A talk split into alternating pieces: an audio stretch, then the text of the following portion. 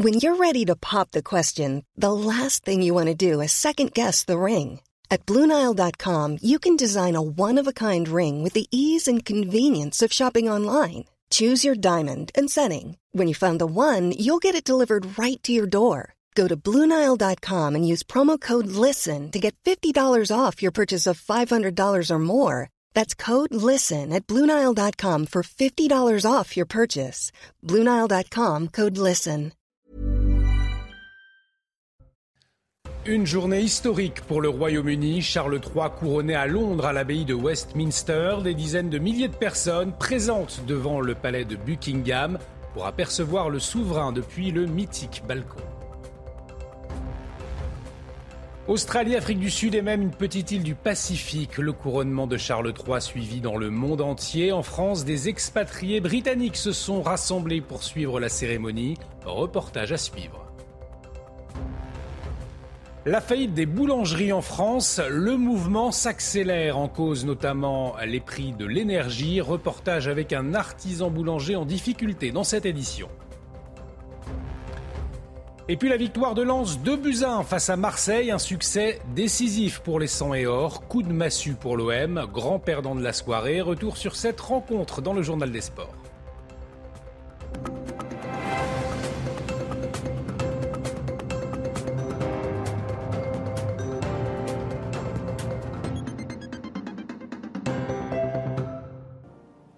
God save the King. God save King Charles. Long live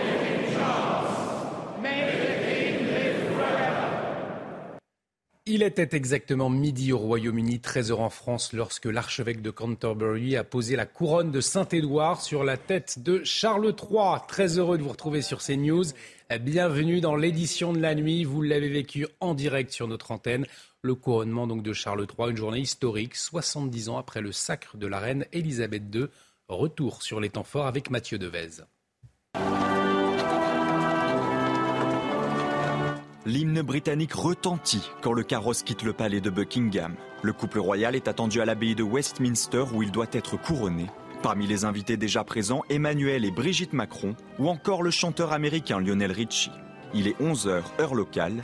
La cérémonie peut commencer. Charles III commence par prêter serment sur la Bible. Promettez-vous et jurez-vous solennellement de gouverner les peuples du Royaume-Uni, de Grande-Bretagne et d'Irlande du Nord, vos autres royaumes et les territoires qui y sont attachés, d'après leurs lois et coutumes respectives. Je le promets solennellement. C'est ensuite le moment le plus sacré du couronnement. Caché par trois paravents représentant les pays du Commonwealth, le roi change de tenue et reçoit l'onction. Puis Charles III se voit remettre les insignes royaux, dont l'épée sertie de pierres précieuses. L'archevêque de Canterbury dépose ensuite la couronne de Saint-Édouard sur la tête du nouveau roi. Son fils William lui prête allégeance. Moi, William, prince de Galles, vous promets ma loyauté et je vous porterai foi et vérité en tant qu'homme de confiance de votre vie et de votre corps. Que Dieu me vienne en aide. La reine Camilla est couronnée à son tour avant que le couple royal ne quitte Westminster pour rejoindre le palais de Buckingham. De son côté, le prince Harry esquisse un léger sourire à la sortie de l'abbaye. La foule se précipite et converge vers le palais pour célébrer son nouveau roi. Il est aux alentours de 14h30 heure locale quand le couple royal salue la foule. Et une cérémonie suivie dans le monde entier, même dans les endroits les plus reculés, vous allez le voir, comme dans cette petite île du Pacifique, l'île volcanique de Tana, où ses habitants considèrent que le père du roi, le prince Philippe, était l'un de ses dieux. Et puis on a célébré le couronnement également au Cap, en Afrique du Sud, euh, devant des écrans géants installés pour l'occasion. Couronnement suivi de très près aussi à Sydney, en Australie, mais aussi au Nigeria. Écoutez ces quelques réactions. Oui, je suis heureux, très heureux, parce que l'enfant de Philippe est Charles. Je suis très heureux avec Charles.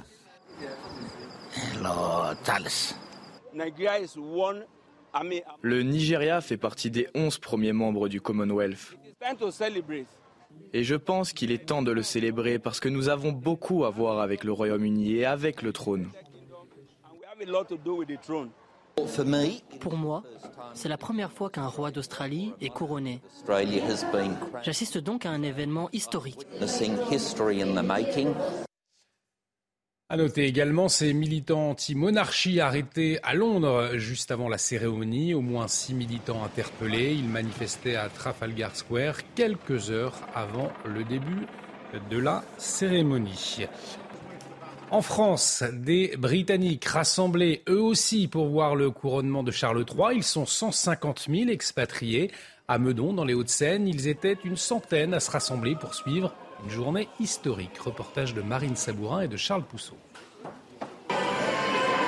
Grand écran, drapeau à l'effigie du nouveau roi et fausse couronne, tout l'attirail était réuni pour assister au couronnement de Charles III.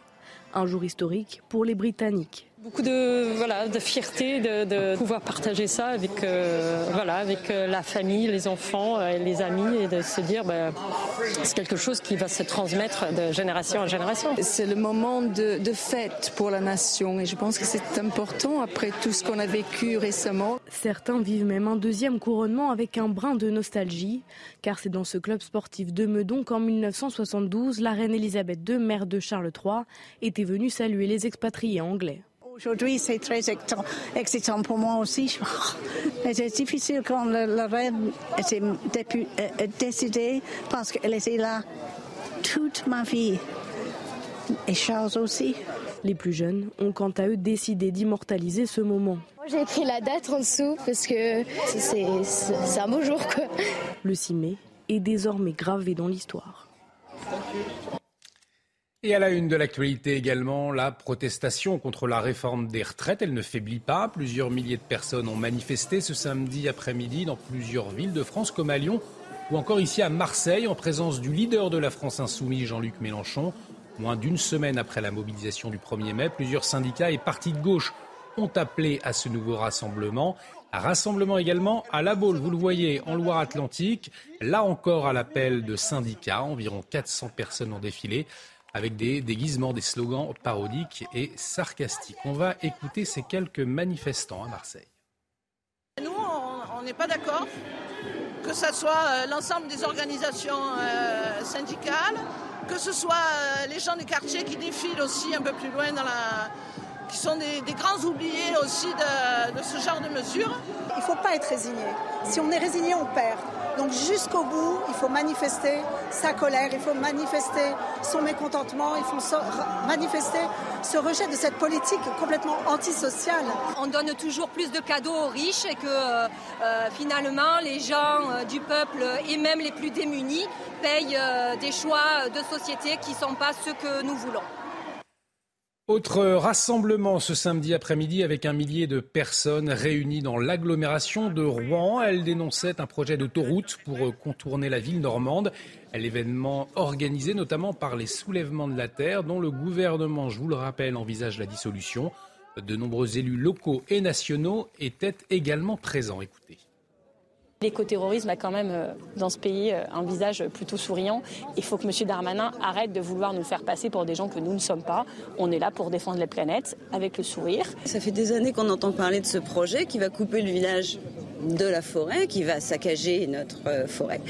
Donc voilà, je suis là pour défendre cette forêt que je connais bien. Nous, ce qu'on fait là aujourd'hui, c'est qu'on est là pour protéger la forêt, pour faire aussi respecter au gouvernement ses propres engagements sur le climat et sur l'artificialisation. Et si les forces de l'ordre nous permettent de faire en sorte que ça se passe bien, euh, ce, sera, euh, ce sera une victoire pour tout le monde, je pense. On s'intéresse maintenant à la préparation des futurs grands événements en France. Durant trois jours, la sécurité civile s'est entraînée au sauvetage de victimes en prévision du mondial de rugby et des Jeux olympiques, avec des scénarios catastrophes grandeur nature. Vous allez le voir avec ce sujet de Sarah Fenzari. Masque à gaz de rigueur en Seine-et-Marne pour les forces militaires de la sécurité civile et les sentinelles engagées dans un drame fictif.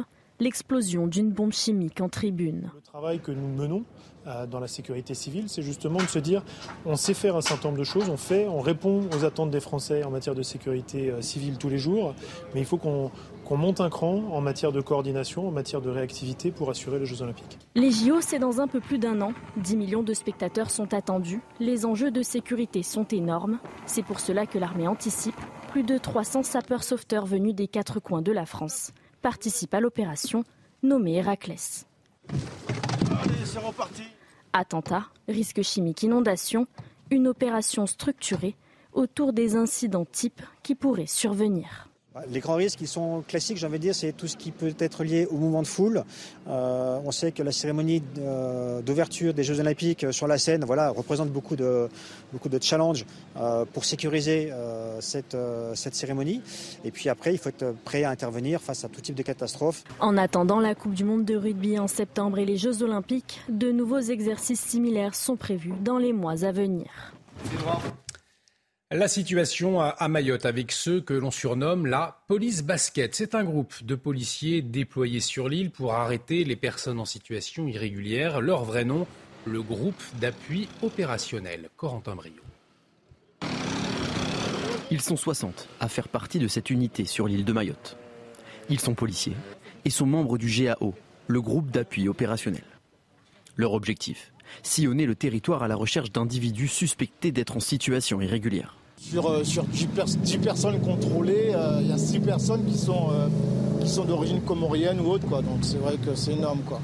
Avec le refus des Comores de reprendre les migrants expulsés de Mayotte et le début de l'opération Wambouchou le 25 avril dernier, le centre de rétention administratif aux 136 places est saturé.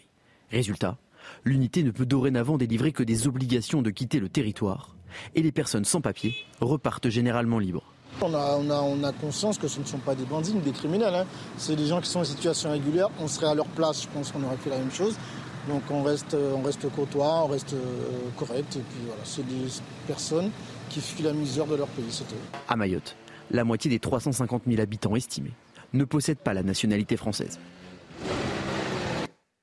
Et direction l'Italie, toujours très fâchée aujourd'hui contre la France après les propos de Gérald Darmanin. Je vous rappelle, le ministre de l'Intérieur a qualifié la première ministre italienne Giorgia Meloni d'incapable pour gérer la crise migratoire. Des propos inacceptables pour Rome qui a du mal à digérer. C'est ce que nous explique Natalia Mendoza, notre correspondante sur place. L'onde de choc des propos de Gérald Darmanin continue de frapper l'Italie. Le ministre des Affaires étrangères, Antonio euh, Tajani, parle, je cite, d'un coup de poignard dans le dos, une insulte vulgaire et gratuite à un allié, un pays ami pour le chef de la diplomatie italienne. La sortie de crise passe par des excuses formelles présentées au gouvernement italien. La presse italienne, pour sa part, fait écho de l'indignation et répond à Gérald Darmanin en disant en substance qu'effectivement l'Italie traverse une crise migratoire, mais que cela euh, ne donne pas à d'autres pays le droit d'ingérence euh, dans la politique interne et que sur le sujet euh, des migrants, l'Italie n'a pas de leçons à recevoir de la France. Les équipes de médecins sans frontières à Vintimille indiquent que les autorités françaises refoulent les migrants mineurs seuls non accompagnés. Ceci est contraire à la Convention internationale des droits de l'enfant dont la France est signataire. Cette convention interdit aux États de refouler à leurs frontières ou d'expulser de leur territoire les mineurs étrangers isolés. L'actualité internationale, toujours marquée par la guerre en Ukraine. Ce samedi, la Russie a mis en cause les États-Unis après l'explosion de la voiture de l'écrivain russe Zakhar Prilepin un soutien farouche du Kremlin, un incident alors que des frappes de drones, des sabotages se multiplient ces dernières semaines sur le territoire russe sans que les auteurs ne soient identifiés.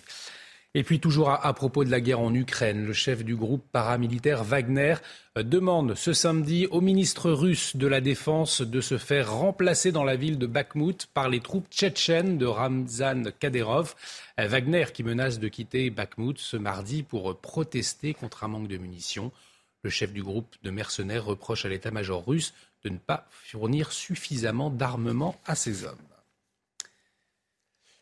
On revient en France avec de plus en plus de boulangeries qui ferment. Et le mouvement, eh bien, il s'accélère. Les artisans n'hésitent plus à se mettre sous la protection des tribunaux de commerce avant qu'il ne soit trop tard. Michael Chailloux a rencontré l'un d'entre eux à Saint-Brieuc. L'établissement est fermé depuis le 1er février. Sur la porte, une affichette donne quelques explications. En tête, la flambée du coût de l'énergie. La boulangerie du Rond-Point est en liquidation. Son ancien patron a conservé uniquement son deuxième établissement, qui lui est en redressement judiciaire. On est passé euh, grosso modo sur, le mois de décembre d'une facture de 2000 euros par rapport à l'an dernier à 8000 euros pour cette année. Avec la hausse de l'électricité qui, nous a achevé, clairement, il a fallu qu'on prenne des choix, certes drastiques, mais, euh, c'était la, survie euh, au moins d'une des deux, des deux boulangeries que nous avions. Le bouclier tarifaire est arrivé trop tard pour cet artisan et aucune négociation n'a été possible avec le fournisseur d'énergie. Les salariés de la boulangerie liquidée ont perdu leur travail. Les 10 qui restent dans la seconde sont très inquiets. Je ne comprends pas qu'on puisse autant augmenter l'électricité et qu'on laisse les gens euh, bah, clairement euh, se débrouiller comme ça et, laisser faire alors qu'il y a plein d'entreprises, de petites entreprises comme ça qui ferment à cause de ça. Quoi. Cet artisan se bat, il a adapté son mode de production. On a coupé des frigos, on a coupé des congélateurs. Les cuissons au niveau du four, comme on a un four électrique qui consomme énormément, euh, on, on accentue plus la nuit pendant les heures creuses. Avec ces aménagements, cet artisan espère diminuer sa facture d'électricité de 10 à 20% Dans quelques semaines, le matériel de sa première boulangerie sera vendu aux enchères, car ici, aucun repreneur ne s'est présenté. Il était l'une des figures du paysage littéraire depuis plus d'un demi-siècle. On a appris ce samedi la mort à 86 ans de l'écrivain, essayiste et éditeur Philippe Solers, auteur de plus de 80 romans, essais et monographies longtemps habitué également des plateaux de télévision. Philippe Solers avait atteint la notoriété avec son roman Femme, c'était en 1983. Dans l'actualité également, la victoire de Lens 2 à 1 face à Marseille. Tout de suite, c'est le journal des sports. Et on démarre donc ce journal des sports avec la victoire de Lens sur l'Olympique de Marseille. 2-1, c'était l'un des tournants de la saison. Lens repasse devant l'OM avec deux points d'avance. Seko Fofana, en bon capitaine, offre l'avantage aux siens d'une frappe puissante à la 42e minute. En seconde période, Loïs Openda double la mise, vous allez le voir, sur un joli coup de tête. Et puis euh, Dimitri Payet va réduire la marque en fin de rencontre, mais ce sera euh, insuffisant. Le but de Dimitri Payet, mais les 100 et or peuvent rêver un peu plus de la Ligue des Champions désormais la saison prochaine. Et coup de massue donc pour Marseille, grand perdant de cette soirée. Toujours euh, en Ligue 1, c'était un peu plus tôt ce samedi, le LOSC qui a perdu 1-0 face à Reims sur un but de l'attaquant de 26 ans euh, Munetsi, les Lillois manquent encore une fois l'occasion de s'emparer provisoirement de la quatrième place, synonyme de qualification en Ligue Europa. En première ligue, à présent sur les antennes de Canal+, Manchester City continue sa bonne série et conserve sa première place avec ce succès 2-1 sur Leeds.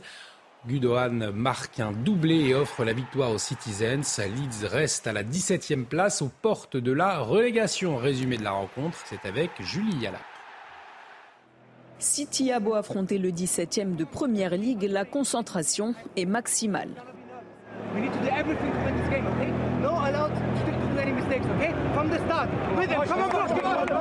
De la parole aux actes, face à la pire défense de Première Ligue, le capitaine mancunien est chirurgical. Marez euh, qui est passé devant Firpo. Marez en retrait. Gundogan qui ajuste. C'était inéluctable, inexorable. Gundogan lance Manchester City. Cinquième but cette saison pour l'Allemand avant d'améliorer ses statistiques dix minutes plus tard, de nouveau sur un service de Marez. Marez en retrait encore pour Gundogan. La même de l'autre côté. Au sommet de leur art, les Citizens se rentrent au vestiaire avec le break en poche. La seconde période est moins animée. Phil Foden obtient tout de même un penalty. Erling Haaland offre l'occasion à Gundogan de signer un triplé. Mais il échoue sur le poteau. Pep Guardiola reproche à son attaquant sa décision, d'autant que dans la foulée, Rodrigo réduit l'écart en faveur de Leeds. Manchester City s'en sort, maintient Arsenal à distance et prépare idéalement sa demi-finale allée de Ligue des Champions mardi prochain à Madrid. Et pour clore ce journal des sports, du rugby et La Rochelle qui corrige Toulon lors de la 24e journée de top 14, 23-8. Le Stade Rochelet continue sa série de 10 victoires consécutives, toutes compétitions confondues. En revanche, les phases finales eh s'éloignent un peu plus pour Toulon. Revivez le match avec Raphaël Rodon. Pierre Bourgarit a tout dit. À 15 jours de leur finale européenne, Rochelet et Toulonnais sont au vélodrome pour alimenter leur rêve de Brennus. Le vélodrome, au bon souvenir des maritimes, sacré ici champion d'Europe l'an dernier. Les jaunes et noirs asphyxient d'entrée Toulon, inarrêtable. Will Skelton franchit la ligne après 4 minutes, validé à la vidéo, puis transformé par Astoy. Brutal d'entrée, peut-être trop. Rémi Bourdeau assomme Baptiste Serin, carton jaune. Toulon en profite, confisque le ballon et fait parler son génie. Avec la passe au pied de West, Colby Et c'est de Justin Colby Colby embrase le vélodrome, mais Serein et West ratent leurs trois coups de pied. Astoy est beaucoup plus adroit et les Rochelais devant à la pause, 10 à 5. Au retour des vestiaires, le meilleur réalisateur de la Coupe d'Europe ajuste encore. Deux pénalités de plus en réponse à Dan Bigard entré en jeu. Toulon marque enfin des points au pied. À la main, ça ne s'arrange pas, 10 en avant au total. À force de gâcher, Toulon est logiquement sanctionné. Laissé par Monsieur Rénal, qui va jaillir de l'autre côté pour valider un essai. Kayla Serel assure la victoire des Maritimes, maître encore une fois du Vélodrome. Dixième victoire de suite, la tête provisoire du championnat et un pied et demi en demi-finale. Pour Toulon, c'est une première défaite à domicile cette saison. La qualification se complique. Journée historique au Royaume-Uni. L'archevêque de Canterbury a posé la couronne de Saint-Édouard sur la tête de Charles III. On va y revenir dans un instant. Je vous le disais, le couronnement de Charles III, un événement suivi dans le monde entier. On y revient dans un instant. Restez avec nous sur CNews.